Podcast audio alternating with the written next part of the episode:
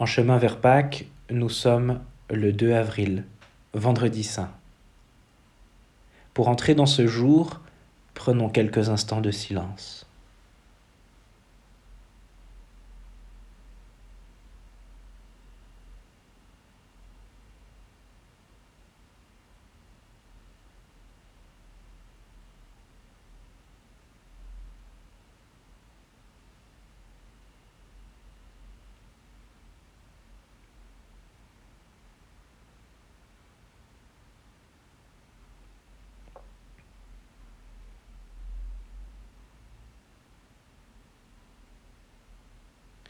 Dieu, viens à mon aide. Seigneur, à notre secours.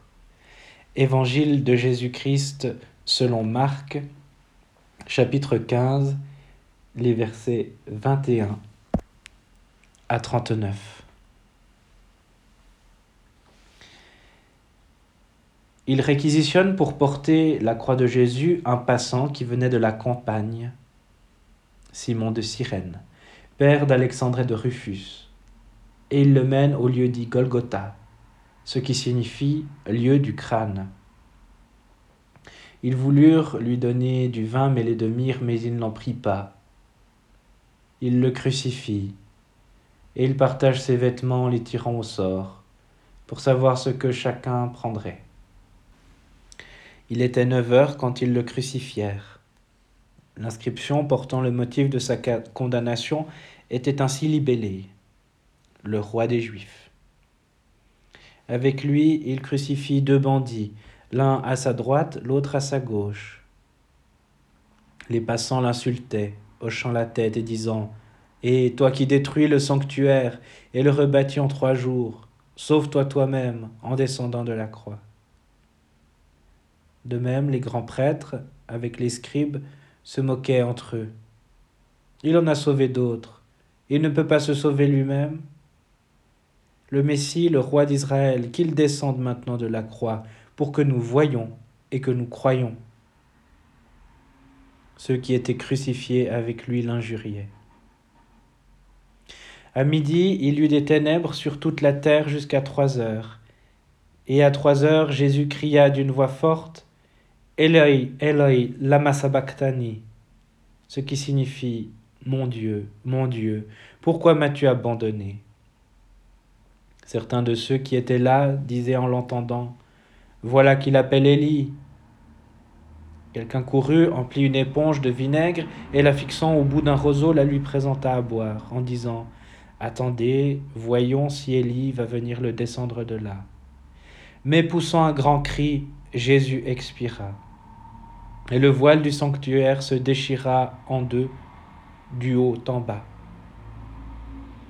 Le centurion qui se tenait devant lui, voyant qu'il avait ainsi expiré, dit Vraiment, cet homme était fils de Dieu.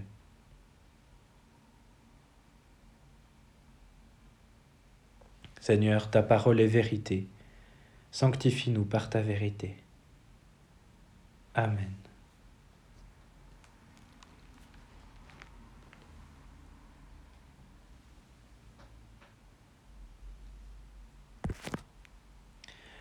Golgotha. Un commentaire de Germain de Constantinople. Le peuple qui était assis dans les ténèbres a vu une grande lumière, et sur les habitants du sombre pays une lumière a resplendi, la lumière de la rédemption.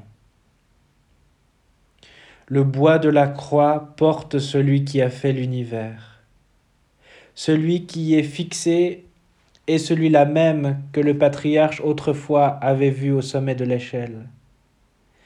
Subissant la mort pour ma vie, il est fixé au bois comme un mort, celui qui porte l'univers. Il rend le souffle sur le bois, celui qui insuffle la vie aux morts. La croix ne lui fait point honte, mais comme un trophée atteste sa victoire totale. Il siège en juste sur le trône de la croix. La couronne d'épines qu'il porte sur le front confirme sa victoire. Ayez confiance, j'ai vaincu le monde et le prince de ce monde en portant le péché du monde. Et cette victoire du Christ passe dans toute l'humanité dont il a pris les prémices. Que la croix soit un triomphe, les pierres elles-mêmes le crient, ces pierres du calvaire où, selon une antique tradition des pères, fut enterré Adam, notre premier père. Cette tradition manifeste qu'Adam fut la cause de la venue du Seigneur sur la terre, que tout le mystère de l'humiliation avait en vue son rappel et son salut. Tout cela eut pour but la libération d'Adam et pour motif l'amour que son Créateur lui portait. Adam, où es-tu? crie à nouveau le Christ en croix. Je suis venu là à ta recherche, et pour pouvoir te trouver, j'ai tendu les mains sur la croix. Les mains tendues, je me tourne vers le Père pour rendre grâce de t'avoir trouvé. Puis je les tourne aussi vers toi pour t'embrasser. Je ne suis pas venu pour juger ton péché, mais pour te sauver par amour des hommes. Je ne suis pas venu te maudire pour ta désobéissance, mais te bénir par mon obéissance. Je te couvrirai de mes ailes. Tu trouveras à mon ombre un refuge. Ma fidélité te couvrira du bouclier de la croix, et tu ne craindras pas la terreur des nuits, car tu connaîtras le jour sans déclin. Je chercherai ta vie, cachée dans les ténèbres et à l'ombre de la mort. Je n'aurai de repos jusqu'à ce qu'humilié et descendu jusqu'aux enfers pour t'y chercher. Je t'ai reconduit dans le ciel.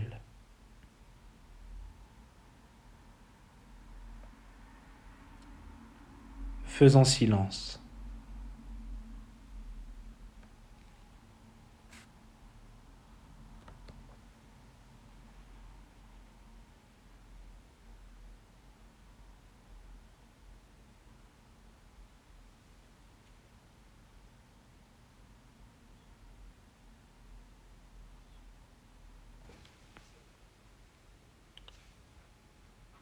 Seigneur Jésus-Christ, notre Seigneur, qui a pleuré Lazare, et versé sur lui les, les larmes de la tristesse et de la compassion, reçois les larmes de mon amertume.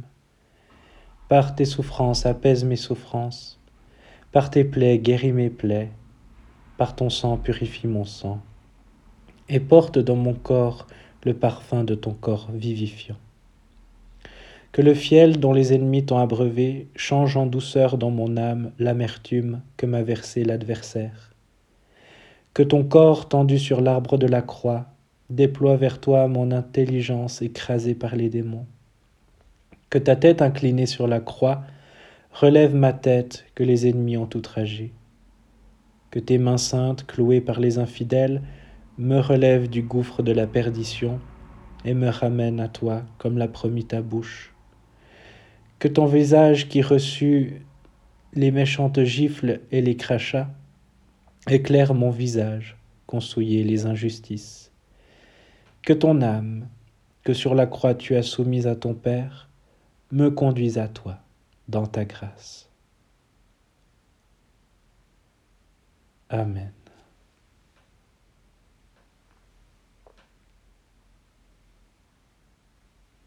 Que le Christ, qui a donné sa vie pour nous sur la croix, nous bénisse et nous garde. Recevons la paix du Père, du Fils et du Saint-Esprit. Amen.